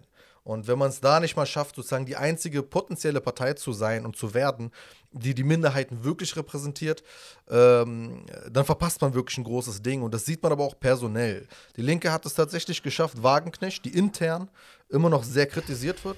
Und, und sage ich jetzt auch bewusst als jemand, der Wagenknechts alte Vorträge, beispielsweise alte Reden, sehr bewundert hat. Wagenknecht ist eigentlich eine der, der rhetorisch begabtesten und wahrscheinlich auch inhaltlich begabtesten Politikerinnen, die wir im Land haben, äh, bestimmten Themen, was die Themen ähm, Identität, äh, Integration, Migration und äh, Minderheiten und Islam angeht, ist sie eine einzige Niete. Er hat ein Buch geschrieben, das unfassbar rechtspopulistisch war und gegenüber Muslimen wirklich muslimenfeindlich ausgelegt werden kann. Ähm, und wird trotzdem bei der äh, Linken in NRW auf Platz 1 in der Liste gepackt. Trotz interner Debatten, also trotz der Tatsache, dass der ganze Parteitag einen Tag davor wirklich intensiv damit beschäftigt war, an, äh, darüber zu debattieren, dass Sarah, äh, Sarah, Wagenknecht sehr fragwürdige Positionen bezogen hat. Also auch die Linke äh, hat sich wieder mal dafür entschieden, muslimische Sorgen und Interessen nicht ernst genug zu nehmen. Ähm, man kann da erwähnen, die Linke hat, wie gesagt, ähm, als einzige Partei im Bundestag hier unter Farbe bekannt. Sie hat ganz klar gegengestimmt, gegen beispielsweise diese Gesetzesänderung. Hat auch die einzige ähm, Abgeordnete, die öffentlich dazu steht oder darüber spricht, dass sie fastet, warum auch immer das relevant ist, aber das erwähnen Linke ganz gerne, ähm, dass, dass sie die einzige äh, Abgeordnete ist, die fastet, äh, Amira Mohammed Ali. Aber auf jeden Fall ähm, ist da auch wieder halt vieles so ambivalent und das, das ist auch wieder der Inbegriff für diese, für diese komplizierte Position. Und da interessiert mich zum Beispiel ganz ehrlich, jetzt, ihr seid jetzt äh, als, als, als, als zwei Personen, die ähm, ihr seid nicht wahlberechtigt, ne? als, als ihr habt noch nicht den deutschen Pass. Noch nicht. Noch nicht, aber ihr werdet den kriegen, inshallah. Ähm, aber wenn ihr wahlberechtigt werdet, was ist, was ist euer oberflächliches Bild von den Linken? Für mich war mal links kommunistisch und somit unvereinbar eigentlich mit dem Islam. so war zumindest mal mein, äh, mein Verständnis von der linken Partei. Je mehr ich die beobachtet habe, desto mehr hat sich das teils- teilweise äh, bekräftigt. Auf der anderen Seite habe ich in, insbesondere in Berlin jetzt in den, über die letzten Jahre auch gesehen, dass äh, die Linke sich insbesondere für muslimische Interessen eingesetzt hat und auch mehr und mehr Muslime, ihren, nicht nur Menschen mit muslimischen Namen in ihren Parteien hatten, sondern tatsächlich Menschen mit muslimischem Glauben, denen ich auch abnehme, dass sie ein Teil von, von äh, dieser Minderheit sind. Ja? Also ich finde, oder ich fühle mich da immer nur als Mittel zum Zweck. Bei, den, bei den Linken? Überhaupt so bei der ganzen linken Parteilandschaften, die ja pro-muslimisch, beziehungsweise eigentlich, also dieses pro-muslimische ist eigentlich viel mehr dieses Anti-Rechte bei denen. Und vor allem, je weiter es nach links geht, desto weniger, also und das geht jetzt nicht nur für Muslime, sondern überhaupt für gläubige Menschen, die ihre Identität anhand ihres Glaubens festlegen und als gläubige Menschen zum Beispiel auftreten. Es wird immer problematischer, je weiter man nach links geht. Weil für die wird diese, wahrscheinlich auch aus diesem kommunistischen Gedankengut hergeleitet, dass einfach Religion nichts im Alltag zu suchen hat. Und wenn überhaupt religiös, dann bitte nur zu Hause, dann bitte irgendwie niemanden damit nerven oder beziehungsweise überhaupt es mitkriegen lassen. Und das ist so, glaube ich, dieses echte Problem, warum einfach irgendwie in kurzer Zeit auch die CDU wirklich interessant wurde. Nur an dem Punkt, dass religiöse Identität als Teil äh, des Individuums einfach anerkannt, zu, anerkannt wird. Also ich finde einfach Muslime in diesem ganzen Zusammenhang bei den ganzen linken Bewegungen oder beziehungsweise bei den linken Parteien einfach nur ihren Mittel zum Zweck gegen rechts zu sein. Also wir werden einfach nur genutzt, um ein Statement gegen rechts zu setzen und nicht, weil wir irgendwie so willkommen bei denen sind und weil wir als Vielfalt anerkannt werden. Es, es, es, es ist äh, eigentlich eine relativ gute Zusammenfassung so der, des Kernproblems, das die Linken meiner Meinung nach haben, ist, dass sie eine zutiefst gespaltene Partei sind. Sie haben durch die alten Kader, die ganz plump DDR-Kader sind, sozusagen, ganz plump äh, so aus, aus dieser Generation kommen, äh, auch eine gewisse äh, einen gewissen Idealismus und eine gewisse romantische Vorstellung der DDR und überhaupt äh, von Sozialismus und Kommunismus etc. haben, dann hast du natürlich einige äh, innerhalb der Partei, die sind ähm, absolut radikal. Es gibt zum Beispiel die Be Bewegung der sogenannten Antideutschen. Das sind Leute, die äh, kann man, denen kann man wirklich nachsagen, Muslime zu hassen und auch dementsprechend aufzutreten. Auch die gleichen Leute im Übrigen, die äh, sich aktiv gegen das Existenzrecht Palästinas einsetzen. Ähm, und dann hast du natürlich dort äh, äh, Bewegungen wie die Anti-Imperialisten, die irgendwo auch ein romantisches Bild von Sozial Sozialismus haben und sehr pro-palästinensisch sind und dementsprechend auch pro-muslimisch oft auftreten und darin auch oft glaubwürdig sind. Das muss man auch festhalten. Es, es, gibt, es gibt sozusagen äh, wirklich glaubwürdige Figuren innerhalb der Partei ähm, und wenn sie dann auch wirklich die, den Raum bekommen, sind sie auch die einzigen, die wirklich effektiv bestimmte Dinge ansprechen oder umsetzen. Beispielsweise war äh, Christine Buchholz als religionspolitische Sprecherin im Bundestag der Linken die einzige Politikerin, die immer wieder mal wirklich mit Hand und Fuß argumentiert hat, was Muslime angeht und auch Sachkenntnis hatte und hat. Ähm, das ist so, das ist sozusagen der, der, das eine, das eine Extrem, sozusagen, man, man, sie wirklich, sie weiß Bescheid und sie repräsentiert die Meinungen und Interessen der Muslime. Und dann hast du das andere Extrem, wie zum Beispiel mit einer Sevim Dadelen, die maßgeblich dann auch immer wieder darauf drängt, muslimische ähm, äh, Organisationsformen, wie zum Beispiel DITIB als größter muslimischer äh, Verband in Deutschland, äh, wirklich ins Abseits zu drängen, was uns rein als Debatte in Deutschland nicht zugutekommt, weil wir wissen, wenn, nehmen wir mal an, wirklich der größte muslimische Verband würde in Verfassungsbericht äh, auftauchen oder würde so weit noch weiter ins ins, ähm, ins, ins Ausgedrängt werden, dann können wir davon ausgehen, dass wir als Religionsgemeinschaft eigentlich indirekt fast so schon verboten werden. Also indirekt ist das sozusagen, man kann es sozusagen so auslegen, weil es bedeutet, dass alle deine Moscheen nicht mehr begehbar sind. Also du kannst ja keine Moschee mehr gehen, ohne dich dadurch verdächtig zu machen. Also das Gefühl das ist so die Gefahr, die besteht. Das Gefühl wird bei mir gerade immer weiter verstärkt, dass eine verkehrte außenpolitische Sichtweise uns Muslimen hier das Leben einfach viel zu schwer machen. Exakt. Weil sehr, sehr oft sind es einfach irgendwie diese außenpolitischen Ideologien, Meinungen, Agendas und so weiter, die irgendwie diese innerpolitische bzw. innergesellschaftliche muslimische Debatte irgendwie mit beeinträchtigt. Es ist so, wenn jetzt ein, wenn jetzt ein Horst Seehofer als Innenminister sagt, nein, Islam gehört für mich nicht zu Deutschland. Dann ist es sozusagen relativ einfach, das auszuhebeln. Man kann darüber diskutieren. Äh, man wird feststellen, okay, man hat es dort mit so einem äh, sturen, alten, deutschen Konservativen zu tun. Man muss ihm irgendwie schmackhaft machen, dass wir als Existenzmuslime in seinem Land jetzt nicht sein, seine gesamte Kultur äh, zerstören und was auch immer. Das Problem ist, wenn du aber äh, Leute hast, ähm, aus der Türkei beispielsweise, die ihre politische Agenda als ähm, also irgendwie mitbringen und damit Wahlkampf machen innerhalb einer Partei und immer noch alles projizieren auf die Türkei. Was für mich zum Beispiel als nicht-türkischer Muslim in Deutschland relativ oft relativ irrelevant ist. Also meistens für mich, so, das, das, da, da frage ich mich, okay, was, was, was interessiert mich gerade? Ich gehe jetzt zu einer Moschee, mein Freitagsgebet machen. Warum wird die Moschee gerade angegriffen wegen, wegen einer Politik, die woanders läuft, wo hier gerade niemand was mit zu tun hat? Man kann natürlich sagen, okay, die Struktur, blablabla, aber das ist eigentlich alles relativ irrelevant. Die Moschee hier hat gerade nichts damit zu tun. Wir wollen einfach nur unser Freitagsgebet machen, einfach nur unser Religionsrecht ausüben. Das sind die Probleme, die du ansprichst, glaube ich. Also man hat dann oft damit zu tun, dass Leute einfach ihre politischen Agendas hier auf Deutschland projizieren und ich weiß nicht, vielleicht hat man ein Trauma oder vielleicht äh, kann man davon nicht loslassen, aber es ist auf jeden Fall so, dass ich immer öfter das Gefühl habe, ey, bitte lass die Dinge doch da, wo sie hingehören, nämlich da, wo sie herkommen und nicht nicht irgendwie hier ins äh, politische Am Ende des Du sei es- hier, aber deine Agenda doch. Es ist ja trotzdem Populismus. Nicht? Es ist, halt, Es ist extremer Es ist ja super einfach zu sagen, ja, eine ausländische, also andere Staaten haben dies und jene Probleme, wir wollen deren Einfluss auf Deutschland einnehmen. Oder das ist quasi äh, super, super simples Spiel. Ne? Ja, es hat nicht, keine Aussagekraft. Mein, mein- mein bisschen, also das, was, das, was mich die ganze Zeit in meinem Kopf nervt, ist die eine Frage. Für mich stellt sich eher die Frage nicht, also für mich stellt sich nicht die Frage, welche Partei bringt mir am meisten, sondern es scheint eher so als äh, so auszusehen, als welche Partei schadet mir am wenigsten. Ja, Mann, das geringste Übel ist es. Das ist die Frage. Ja, und das, äh, ich, ich finde, man kann das beantworten. Und das ist das durchaus auch das, wo, was ich versucht habe, auch durch den Wahlcheck äh, ein bisschen zu beleuchten. Es gibt schon eine Abstufung. Das gibt es durchaus. Aber man muss sich von dem Gedanken verabschieden, dass eine Partei die wahre Partei ist. Und ich glaube, das ist auch ganz gesund für Muslime, wieder erinnert zu werden, bloß nicht Parteiideologen werden. Erstens, unfassbar unsympathisch. Parteiideologen sind unsympathischsten Menschen der Welt. Und zweitens, ähm, ist es auch einfach ungesund, glaube ich, für die Psyche. Also es ist einfach nicht gut, wenn du wirklich denkst, eine politische Richtung ist die einzig wahre, alle anderen haben Unrecht, sondern versuch irgendwo immer anzuerkennen, es gibt verschiedene Positionen ähm, und es ist vollkommen legitim, es gibt Meinungsverschiedenheiten und vielleicht irgendwo gibt es auch Fakten und Objektivität und darüber kann man sich streiten. Boah, soll ich jetzt ein Fass aufmachen? Ich glaube, genau jetzt kommen die ganzen Kommentare, die einzig wählbaren Gleich, gleich. Ich will Ach. kurz die FDP erwähnt haben und auch einen Punkt bei der, äh, bei der Linken noch erwähnt haben, weil es bei der FDP ähnlich ist. Die FDP ist eine Partei, lässt sich relativ einfach zusammenfassen, hat gar kein Interesse an Muslimen.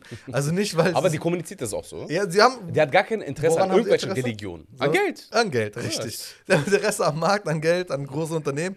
Ähm, sind, treten jetzt nicht unbedingt oft mit an, antimuslimischem Populismus auf, haben sich ein paar Mal daran beteiligt, muss man erwähnen. Gerade Lindner hat äh, in seinem allgemein sehr populistischen Pro, äh, Profil, und das meine ich nicht wertend, er ist einfach ein Populist. Er versucht, äh, Reden so zu halten, dass sie äh, eine größere Masse gefallen könnten. Ähm, als, äh, äh, hat sich ein paar Mal daran beteiligt, aber er ist nicht wirklich mit dabei.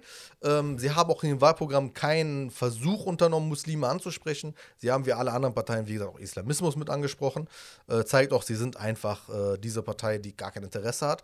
Ähm, und auch um, um, um kurz überzuleiten, um gleich wieder zu Linken ganz kurz zu kommen, ähm, sagt dann die, äh, die FDP so, zum Beispiel so etwas auf die Frage, ob sie Religio äh, die Religionsgemeinschaften, die muslimische Religionsgemeinschaft anerkennt als Körperschaft des öffentlichen Rechts, sagt sie, alle Religionsgemeinschaften sollten gleichberechtigt sein. Sehr guter Punkt. Im Übrigen ist die FDP in dieser Sache sehr interessant und erklärt dann, sie möchte aber das Staatskirchenrecht reformieren zu einem Religionsverfassungsrecht hin. Das heißt, sie möchte allgemein das gesamte Recht dazu äh, reformieren. Was mich dazu überleitet zu sagen, viele dieser Punkte, das sind absolut nichtssagende Aussagen. Ich glaube der FDP, dass sie gute Gründe hat, das zu machen und verständlich machen kann, warum sie das möchte. Äh, aber absolut unrealistisch. Das wird nie passieren. Das ist mein Wort, das wird nie passieren, weil die FDP, äh, ähm, äh, es, es wird einfach nicht passieren. So. Um das um abzuschließen, um zu sagen, manche Dinge, und das möchte ich bei diesem Wahlcheck auch deutlich machen, manche Dinge, die gesagt werden, versprochen werden, sowohl positive als auch negative, muss man darin auch, äh, daraufhin auch analysieren, sind sie überhaupt realistisch? Genauso nehm, äh, nehme ich es zum Beispiel nicht realistisch, wenn die Linke sagt, sie möchte die PKK als Terror, äh, sorry, also die PKK, ähm, was haben sie gesagt, äh, nicht mehr als Terrororganisation einstufen ist als, als Position komplett fatal. Erstens muss ich auch sagen, schlichtweg, also wirklich äh, äh, dumm, also wie man auf so eine Idee überhaupt kommen könnte. Ähm, ich weiß warum und was die, die, die historischen politischen Hintergründe sind, aber es ist erstmal schlichtweg dumm, zweitens aber auch schlichtweg unrealistisch. Das heißt, diese Position sollte man, glaube ich, meines Erachtens nach nicht zu ernst nehmen, weil es absolut unrealistisch ist, dass das jemals eintreten wird. Was man aber damit dann eben auch berücksichtigen muss, ist, allein diese, diese Forderung bedeutet ein sehr ähm, angespanntes Verhältnis zur Türkei. Und wir wissen aus Erfahrungen, ist das äh, äh, Verhältnis zwischen Deutschland und der Türkei angespannt. Nehmen wir an, eine rot-rot-grüne Regierung äh, würde ähm, solche Forderungen, wie gesagt, niemals umsetzen können, aber zumindest ab und zu ansprechen. Dann würde das dieses Verhältnis anspannen und dieses angespannte Verhältnis bedeutet für uns Muslime in Deutschland immer nur Chaos. Wir wissen, weil beide Seiten sich so radikalisieren, dass wir nur noch Quatsch erleben. Wir haben das damals, welches Jahr war das? Das war, das war oder welche Jahre? Das waren unfassbar nervige Jahre. War das 2014, 15? Was war denn? Was denn? Nach dem Putsch und eigentlich auch vor dem Putsch war das schon diese nervige Zeit. Putschversuch. Ja, der Putschversuch 15? war vor fünf Jahren. Wann war das? 16? 16, oder? 16. Ey, Auf jeden Fall diese Jahre, als auch noch so eine Quatschpartei wie die ADD hervorkam und so weiter. Also wo du, so, wo du merkst, die Leute haben sich radikalisiert. Also solche so Erdogan-Fanboys aus dem Nichts und also Erdogan-Gegner. 40, ich erinnere mich noch, 40.000 Erdogan-Gegner und 40.000 Erdogan-Befürworter protestieren in Köln. Richtig, richtig aufgeheizte, nervige Stimmung. Populistisch, dumm, nichtssagend, extrem radikalisiert, extrem gegeneinander. Und wir Muslime stehen sozusagen als große Gruppe, werden gezerrt und müssen uns zu allen äußern. Und du denkst und denkst ja, okay, und inwiefern hilft das jetzt der Anerkennung des Kopftuchs im öffentlichen Dienst? Und du bist sozusagen konfrontiert mit so einer, mit so einer aufgeheizten Stimmung, die uns nur schadet. Und da habe ich dann wiederum äh, schon die Sorge, dass das erneut dazu führen kann. Da müssen die Parteien anerkennen, sie schaden uns. Und die Türkei steigt leider auch dazu immer wieder drauf ein. Ähm, und das ist so das, das, das ist so das, was wir äh, dazu, glaube ich, abschließend sagen können. Aber wie gesagt, eigentlich war der Punkt, den ich ansprechen wollte, die unrealistischen Wahlversprechen und unrealistischen Wahlforderungen. Manches sollte man nicht so ernst nehmen. Manches wird nie passieren. Weißt du, was wir lange nicht gefragt wurden? Was? Wie stehst du zu Erdogan? Ich? Also ich wurde lange Zeit darüber, äh, nicht gefragt. Er ist gerade kein Thema. Es tut voll Ja. gut. Tut voll gut. Dankeschön. Dankeschön. Erdogan am Jens, am nächsten Joe Fix äh, sollten wir vielleicht mal äh, das Thema neu besprechen. Ja, also beim Wieder ein nächsten, bisschen mehr PR machen. Genau. ja, beim nächsten äh, äh, äh, ich habe ich hab jetzt wieder gelesen, voll interessant, ich habe letztens wieder gelesen, ich glaube, Deutsche Welle oder Deutschlandfunk, keine Ahnung, irgendwo war ein Beitrag, da steht Erdogans Finger am deutschen Wahlkampf. Und äh, also so, mit gar keinem Beweis für irgendwas. Ich, weil ich will wissen, was will Erdogan in Deutschland eigentlich. Interessiert mich wirklich. Vielleicht hat der ja zumindest eine Ich habe ein bisschen das Gefühl, dass er Laschet nicht ganz äh, äh, unpraktisch findet. Weil ich glaube, Laschet ist vollkommen so einfach.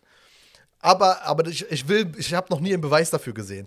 Und dann, dann, dann dachte ich mir so, äh, äh, okay, was wir lesen und da habe ich so gemerkt, da steht gar nichts drin. Es war wieder so dieser klassische Populismus. Ja, äh, äh, Özdemir und äh, äh, Sevin Dalen wegen werden angegriffen, weil sie kritisch gegenüber äh, Erdogan sind. Und ich denke mir, wo, wer, was? Einziger richtiger Punkt, und das bringt uns dann am Ende zu der wahren Frage dass vorgeworfen wurde in diesem Beitrag, äh, beispielsweise, dass äh, die Türkei sehr darauf äh, pocht, dass Team Todenhöfer hier gewählt wird. Okay, aber ich will mal kurz wieder zu deinem Statement davor. Ich will mal kurz zu deinem Statement wieder davor Ja. äh, kommen. Also, warum wäre zum Beispiel eine CDU für die Türkei am unproblematischsten? Einfach diese These, keine Ahnung, ob sie überhaupt stimmt oder nicht, ist ja, oder beziehungsweise einfach mal umkehren und mal überlegen, was ist denn eigentlich das Problem, die grundlegende Haltungsproblematik der Parteien. Ich glaube, bei der CDU ist es wirklich die innere Politik, die innere Frage, vor allem nach sicherheitspolitischen Aspekten, was uns Muslime sehr oft in, unter Druck setzen lässt. Also wir sind alle Islamisten und wir sind alle gefährlich und so weiter. Und bei der, von SPD bis runter zu den äh, Linken, ist es ja immer diese außenpolitische Frage. Also die Türkei ist das große Problem oder der Nahe Osten oder beziehungsweise irgendwelche ausländischen Staatsoberhäupter, die irgendwie Einfluss im Zusammenhang mit dem Islam hier ausüben und ihre Agenten und diese ganzen Moschee, Hutbas und was, was, was weiß ich was, wo sie alles Einfluss nehmen können. Da ist eher diese außenpolitische Frage das Problem. Weil innerpolitisch sind sie alle für mehr Vielfalt und alles soll bunt sein und so weiter. Und ich glaube, bei, de, bei den einzigen wo es außenpolitisch zumindest so weiterläuft wie, wie, wie bis jetzt, ist, glaube ich, bei, den, bei der CDU. Was wiederum für uns Muslime, die hier leben, immer noch nicht irgendwie vielversprechend ist oder irgendwie einen Schimmer auf Hoffnung gibt, dass es uns hier besser gehen wird. Aber das mal nur noch mal so kurz, um ähm, Übersicht zu geben, Ja. was so, glaube ich, so das Grundproblematik an der Haltung gegenüber Muslime ist. Ja. Kommen wir zu Tonhöfer. Oh ja. Das, wo, wo Tonhöfer ist, glaube ich, jetzt gerade, also ich glaube, ich kann jetzt schon die Kommentare lesen. Die einzige, also ich glaube, nach jedem Satz wird da ein Kommentar kommen, so die einzige Lösung ist Team Tonhöfer, Ja. wähl Tonhöfer und so weiter. Ja.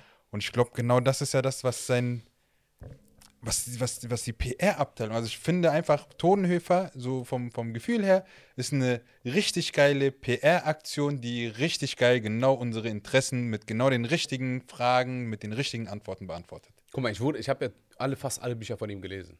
Zum, bis auf Inside IS. Äh, das habe ich nicht mehr gelesen, aber alles davor habe ich von ihm gelesen. Auch ich hatte ein hohes Bild, wirklich von ihm. Ne? Also, dass er sich tatsächlich als, ähm, als alter weißer Mann so für die Muslime einsetzt und so gegen Krieg und äh, gegen Imperialismus und äh, mit seinem eigenen Vermögen, dass er quasi so, weißt du, so äh, karitativ unterwegs etc. Als dann die Partei gegründet wurde und ich dann quasi den Namen mitbekommen habe, ne, Team Todenhöfer, dachte ich so, are you fucking kidding me, Alter? Wer war dein scheiß Berater in diesem Zeitpunkt, wo man diesen Namen festgelegt hat? Also es war erstmal, für mich war zu dem Zeitpunkt, okay, das ist no way. Kann ich nicht wählen, weil das zeigt einfach, wie selbstverherrlichend quasi die, die Idee dahinter ist.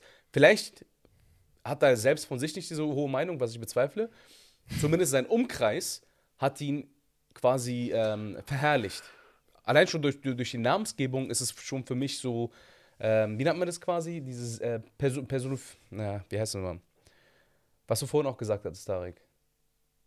Dass man quasi eine Person glorifiziert. Ne? Mhm. Das ist, haben sie die ganze Zeit mit, mit äh, äh Jürgen Thunhofer gemacht und äh, tun sie weiterhin, auch wenn man in die ganzen K Kommentare, ich hier zum Beispiel bei Jung und Naiv gab es da dieses Interview äh, mit Jürgen Thunhofer, was ich mhm. extrem gefeiert habe auch da in den, in den Kommentarzeilen. Erstens habe ich erst gesehen, dass die ganze Fanbase, die ansonsten so aktiv ist, super leise war. Ähm, und äh, die wurden auch argumentativ einfach komplett auseinandergenommen. Ja. Und ähm, auch ansonsten thematisch sieht das nicht so rosig aus. Die, Sa die, Sache ist ja bei Todenhöfer, so vom Wahlprogramm her, beziehungsweise von seinem, von seinem Parteiprogramm her, alles schön und gut. Aber das größte Fragen ist eben die Person Todenhöfer. Du, immer, du kannst bezeugen, ne, wie viele Gespräche und auch Diskussionen wir darüber hatten, wann sage ich etwas dazu.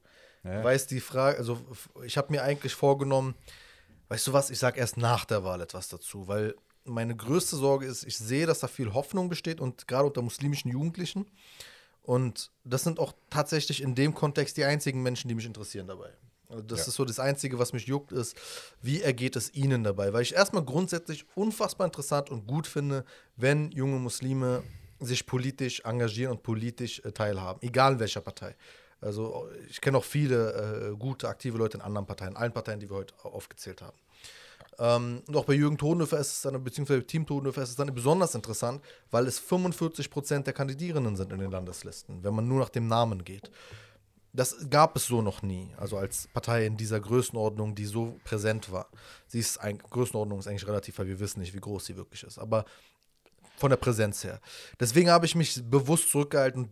Ömer weiß auch in dem Kontext, Abdul weiß es auch, wir haben ja viele Punkte, die wir ansprechen könnten, meiner Meinung nach sogar manchmal vielleicht müssten an Insidern, an Informationen, die wir da ähm, haben was es besonders schwierig macht, ähm, weil es ein sehr sensibles Thema ist. Und ich glaube auch, dass ich ähm, sagen kann, ich befürchte, dass einiges irgendwann sowieso angesprochen wird. Hoffentlich nicht von mir. Ich möchte nicht derjenige sein, der da Leute vielleicht ein bisschen äh, weckt aus einem gewissen Schlaf oder, äh, oder ihnen ein, eben einen Traum kaputt macht oder Hoffnung kaputt macht. Ganz im Gegenteil. Ähm, ich glaube doch, doch tatsächlich, dass Team Todenhöfer eine interessante Sache ist. Und zwar insbesondere das Team. Nicht Todenhöfer, aber das Team. Und nicht Todenhöfer deshalb, weil du sagst, das Wahlprogramm, da würde ich dir widersprechen. Ich finde das Wahlprogramm absolut nichtssagend. Und insbesondere deshalb, weil es, und das gibt es, glaube ich, in keiner anderen Partei in Deutschland, von einer einzigen Person geschrieben wurde, nämlich Jürgen Todenhöfer. Nicht nur, dass sein, äh, seine Partei nach ihm benannt ist, er hat das Parteiprogramm komplett alleine geschrieben. Die Sache nein, nein, er hat äh, die schlauesten Köpfe Deutschlands zur Rate gezogen. Es ist, es ist als Buch von ihm erschienen. Also, und dann, es ist, es ist. Äh die, die, Sache ist ja auch nicht sein Wahlprogramm an sich, sondern der Inhalt bzw. die Antworten auf die Fragen. Und ich glaube, er hat es halt so geschickt gemacht, dass, glaube ich mal, bei sehr, sehr vielen Muslimen die den Wahlomat ähm, durchgegangen sind, Team Todenhöfer sehr weit oben mit dabei ist, wenn ja. nicht sogar ganz oben. Ja. Er war bei das, jedem Wahlomat bei mir. Deswegen ist es halt, er oben. gibt genau die Antworten, die genau unsere, also die genau seine Zielgruppe, unsere Zielgruppe, wie auch immer, hören möchte. Es ist, es, es, vielleicht steht er auch dafür. Kann ja sein also das ist ja nicht, also ich würde ja nicht leugnen, ganz im Gegenteil. Ähm, wie gesagt, ich glaube vor allem den ganzen anderen Kandidierenden, die wir jetzt in den letzten Monaten erlebt haben, dass sie es tot ernst meinen und dass sie richtig äh, versuchen, also wirklich ihr Bestes versuchen werden, auch gute Dinge umzusetzen. Ähm, ob sie weiterhin dann eben dort fortbestehen können, das ist die Frage. Wir machen mal hier einen kleinen Disclaimer. Wir sagen mal einfach, es gibt einfach sehr vieles über Todenhöfer, die wahrscheinlich auch nach und nach entweder veröffentlicht werden werden oder beziehungsweise ausgesprochen werden. Das, was wir aber jetzt hier nicht machen werden. Ja. Und wir versuchen immer noch die Partei, mit der wir ja irgendwie, angefangen von der, von der Namensgebung der Partei, was einen schon sehr große Skepsis so irgendwie plötzlich äh, gebracht hat, beziehungsweise wo man sagt, hey, eigentlich halt hielt ich ja ein bisschen was von ihm, so anhand, überhaupt diese Themen anzusprechen, was aber auch wieder nicht so überraschend ist, weil egal wer so reden würde, beziehungsweise egal wer mal hinter uns sich positionieren würde, den würden wir sofort heroisieren bzw. glorifizieren. Ja. Das haben wir schon sehr oft gemacht. Es gab auch schon mal diese ganz, ganz lustige Politikerin, die bei einer bestimmten Abstimmung mit Nein geantwortet hatte und dann plötzlich von sich behauptet hat, ich habe jetzt Bettina, nee. CDU auf jeden Fall. Genau, die CDU-Politikerin, die bei der Armenien-Resolution mit äh, oder dagegen gestimmt hat, Ja. die aber danach innerhalb der Partei dann irgendwie von sich behauptet Übrigens hat, ich werde gerade von den Türken geliebt und ich habe Ja. sie alle im Griff und stellt mich Und ist auf. nicht komplett rechts abgedriftet? Oder war schon rechts? Die war ja rechts, Ja. aber die so. Und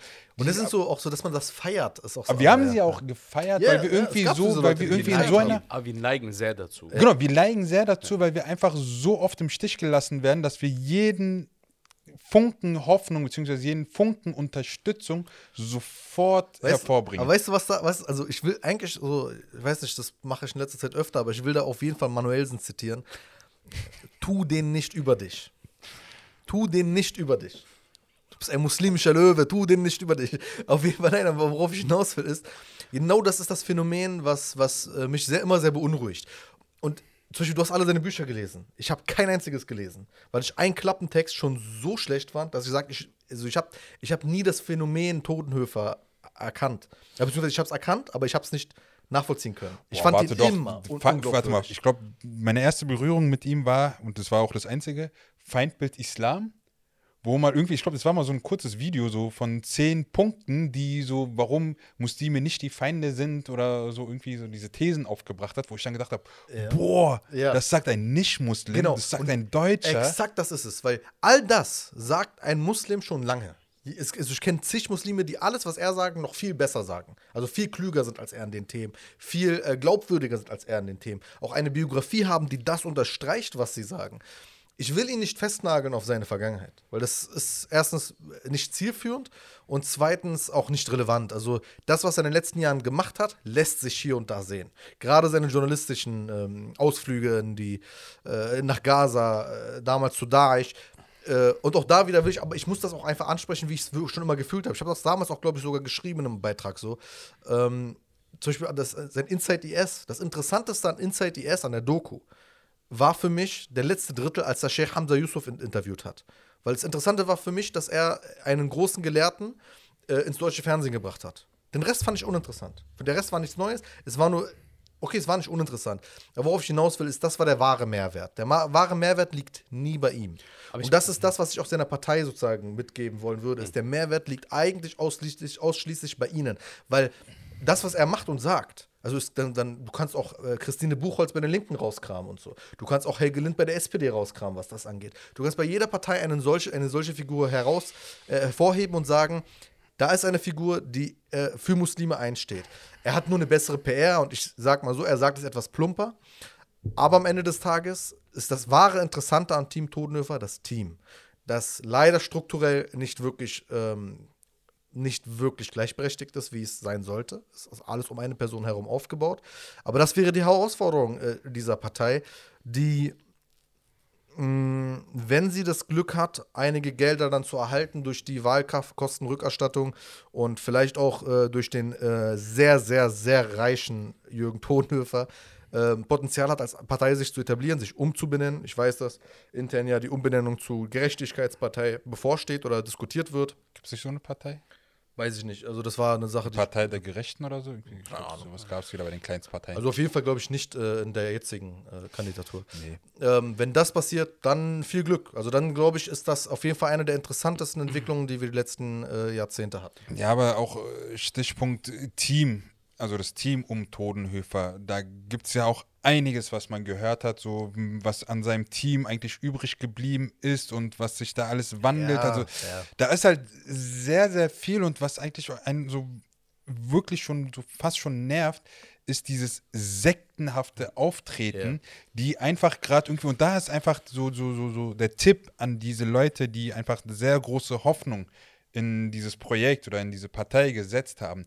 Steigert euch nicht allzu sehr rein, damit die Enttäuschung, falls sie stattfindet, nicht so groß ist und euch komplett von der Politik irgendwie distanzieren lässt. Oder wir gehen sogar aber ein bisschen unfair auch mit der Partei gerade um. Ne? Da, ja, Das ist heißt, mir auch gerade aufgefallen. Weil wir am Ende des Tages bei den anderen Parteien haben wir jetzt nur geguckt, okay, was sagen sie zum Islam und wie, wie stehen sie allgemein zu der Thematik? Und bei Aber, auch, Tonhöfer. ja, Aber- aber, aber keine die- die- einzige Partei ist um eine Person herum. Ja, aber bei den anderen sagen, ey, sorry, wenn ich mit Hardcore-CDU-Lern rede, sind für mich genauso nur Sektenmitglieder wie ähm, Leute bei, bei Jugend Tonhöfer. Ja. Ja. Also wir sollten gleich einen Maßstab anlegen.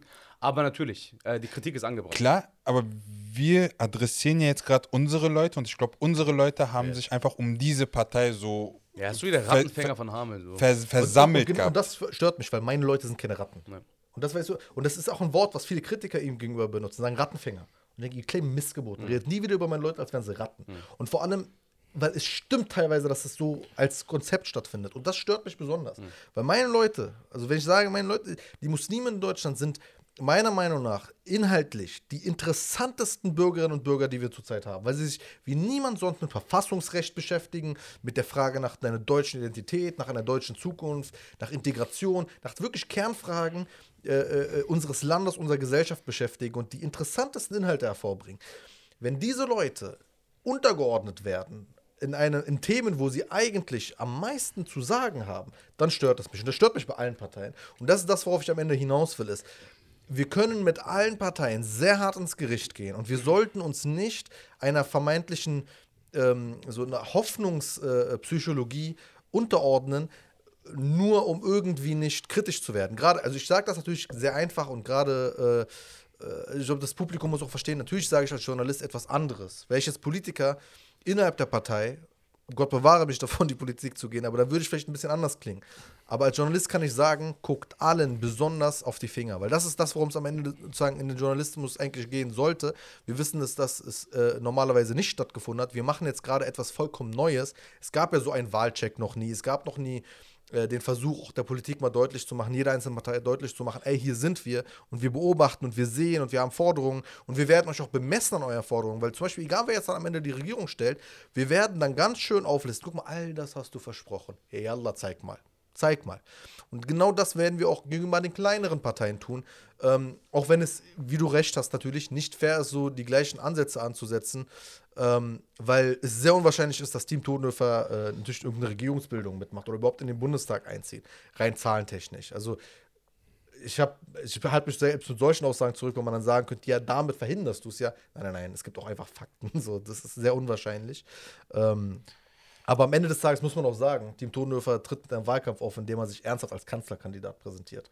Also die kleinsten Parteien haben nicht, also auch kleinere Parteien wie die FDP oder die äh, Linke äh, tun jetzt nicht so, als hätten sie einen Kanzlerkandidaten. We always aim higher. Das ist jetzt nicht das Problem. Du hast einen Aspekt, haben wir jetzt nicht besprochen. Ja. Du hast in deiner in, in Patreon noch geschrieben, dass äh, Bevölker der Bevölkerungsanteil der Muslimen in Deutschland knapp 6,7 Prozent ist. Ja.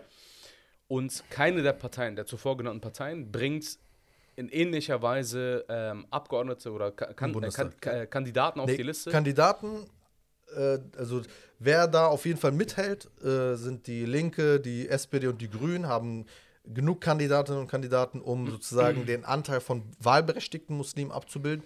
Wobei nur die Linke äh, genug Leute hat, auch, auch allgemein die Muslime abzubilden. Und dann als einzige andere Partei, wie gesagt, die ähm, Team Todenhöfer, von den Parteien, die wir betrachtet haben. Ich glaube, die Urbane hat auch interessante Zahlen, aber am Ende des Tages muss man es auch Team Ton. Egal, was man über Tonhöfer sagt. Ja. Ja. Letztendlich wird der Tonhöfer, wenn wir, wenn es in Berlin, äh, wenn die hohe Stimmen haben, geht er nicht hier in Richtig. den Abgeordneten. Und, das Und das ist auch die, der, der Punkt. Man muss, äh, man muss, und das ist die Prüfung für eine solche Partei, schauen, wer kommt am Ende des Tages. Und wenn diese jungen Musliminnen und Muslime dort ähm, da, durch Team Todenhöfer einen Einzug in die Politik haben können, äh, äh, reinstuppern können, Erfahrungen sammeln können, dann ist das ein Riesensieg. Am Ende des Tages, Tarek, guck mal, sowohl Tonhöfer als auch wir alle wissen, der wird eh nicht Bundeskanzler. Ne? Die Ja. Chancen sind null bei null. wenn die Ambition ist, durch auf seinem Rücken quasi Leute in, die, äh, in, in, in, die, äh, in den Bundestag zu bringen oder auf Landesebene in die ähm, Landesparteien, äh, Landesregierung zu bringen, dann ist es meines Erachtens etwas Lobenswertes. Ja. Unabhängig von der Person Tonhöfer. Ja. Wenn das Ziel ist, quasi die Person dort zu platzieren, dann, ey, es ist besser, als einer anderen Partei meines Erachtens die, ähm, die Wahl zu schenken. Denn unser Ziel ist es, Leute in die, äh, in die Regierung reinzubringen, damit sie für uns auch Politik machen. Das ist, das ist ja auch so ein bisschen der Punkt, auf den wir so, also wir können ja mal so langsam auch auf diesen Punkt ankommen, wie sollte überhaupt gewählt werden, weil es soll jetzt auch keine Wahlempfehlung oder so eine Anti-Haltung geben sagen, gegenüber kleinen Wir Parteien sein oder klein, genau. Also, ich, Also, ich hoffe, das kam es ist- gut rüber. Es ist jetzt kein, irgendwie jetzt keine Tendenz zu sagen, hey, ihr müsst die Großen wählen, damit sie überhaupt im Bundestag, weil die überhaupt im Bundestag sind und hört auf die Kleinen zu wählen oder genau das andersrum so, hey, aus Protest wählt nur die Kleinen und die am schwachsinnigsten Parteien und so weiter, sondern vor allem mit der Erststimme ist es sehr wichtig, glaube ich, dass man die Politiker auch so wirklich fast schon persönlich, aber zumindest ihre Agenda, zumindest ihre Gedanken kennt, wie sie einfach zu den wichtigen Themen stehen. Weil das sind die Leute, die einen als Person vertreten. Der zweite Punkt, beziehungsweise die Zweitstimme ist ja dann eher für, für die Partei, die ja dann den Bundestag bilden so wird, beziehungsweise die Verteilung der Stimmen oder der Sitze. Da sollte man dann halt wirklich gucken, eventuell entweder nach dem Prinzip zu gehen, hey, wer ist der kleinste Schaden für uns? Oder einfach zu gucken, welche Position zu bestimmten Themen für einen persönlich, beziehungsweise auch eigentlich nicht nur persönlich, sondern einfach für unsere Gesellschaft einfach wichtig sind. Und das ist so ein bisschen das Ding. Also deswegen kann es auch sehr häufig der Fall sein, dass man als Person jemanden wählt von einer ganz anderen Partei und im Bund wie eine ganz andere Partei wählt. Und es wäre, das ist nichts Fatales, das ist, glaube ich, so- sogar für uns die einzig richtige Art und Weise zu entscheiden, wie wir zu wählen haben. Ja. Und das ist einfach auch dieser Punkt, nicht parteipolitisch unterwegs zu sein, nicht so zu sehr anhand von irgendwie hinter Parteien her zu sein, sondern einfach realistisch drauf zu blicken, wen wähle ich. Ich würde in jeder Stadt, in der ich wohnen würde, nehmen wir an, ich wäre jetzt nicht Berliner, ich würde in jeder anderen Stadt wahrscheinlich anders wählen.